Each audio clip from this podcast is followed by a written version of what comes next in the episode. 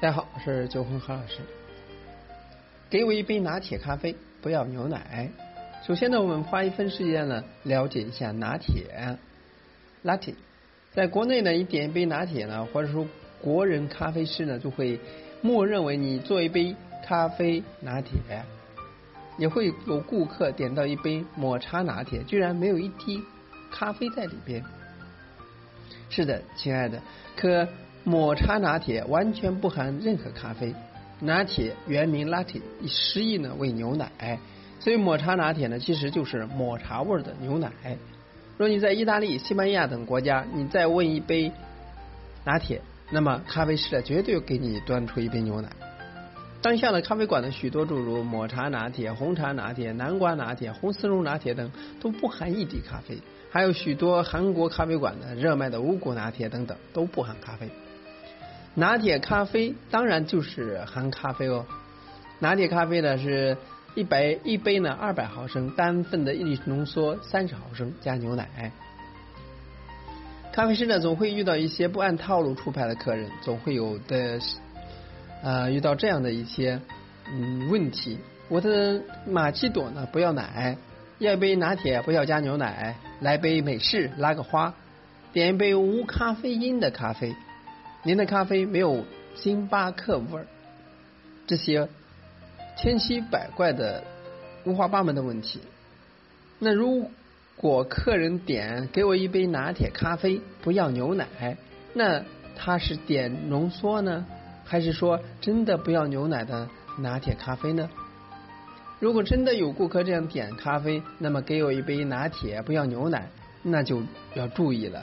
就是考虑到这位客人可能真的不能接受牛奶，那么作为咖啡师的你要不要考虑给客人换其他植物奶，或者说是调制乳？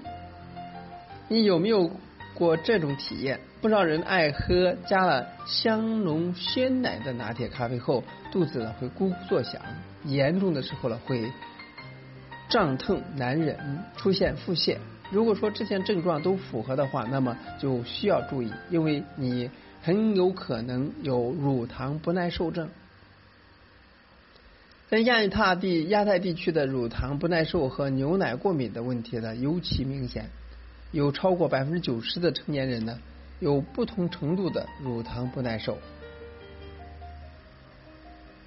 乳糖不耐受了可以克克服吗？有没有办法可以改变这样的体质？什么是乳糖不耐受？首先了解一下，中华医学会介绍到，那么乳糖呢是由肠道中的乳糖酶负责将乳糖消化分解为葡萄糖与半乳糖。入入身体肠道内部的乳糖酶的活力不足，为摄取了过多的乳糖，自然就会产生乳糖不耐受症的症状。有百分之五十左右的中国人身体中缺乏乳糖酶，乳糖酶的活性不够，就消化不了牛奶中的乳糖，就会出现不同程度的腹胀、腹泻，饮用牛奶产生不良反应，术语就叫做脑乳糖不耐受。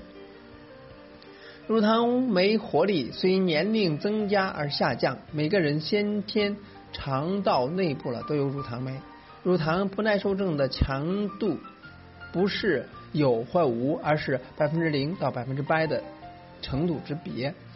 所以呢，症状的严重程度了，与个人摄取乳糖的量有关。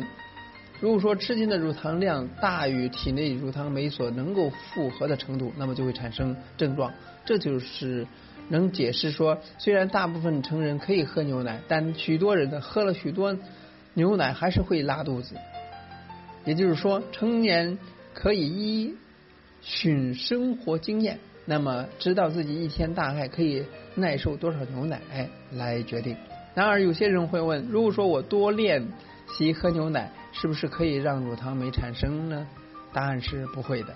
乳糖酶的活力呢是随着年龄增长而下降。如果说没有办法靠训练或外力来维持，不过我们可以选择食用乳糖含量较少的乳制品。比如说果汁牛奶、调味牛奶、乳鸽乳这些乳制品，在制作过程中，为了增加口感，添加了其他原料，相对使乳糖成分的含量降低，就容易消化。对成年人来讲，每日食物的来源本来就比较多样化。如果说真的很有严重的乳糖不耐症，那么无法摄取乳制品的咖啡，换其他植物奶，例如豆奶、核桃奶等等。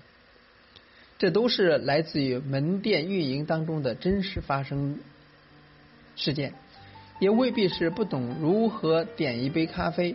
有乳糖不耐受症是很正常的。您是不是有这样的症状呢？在饮用咖啡的时候呢，是需要进行选择或者说量的要求的。从以上的这个阐述呢，需要希望给大家有所提醒和帮助。今天呢，就到这里。咱们下次再见。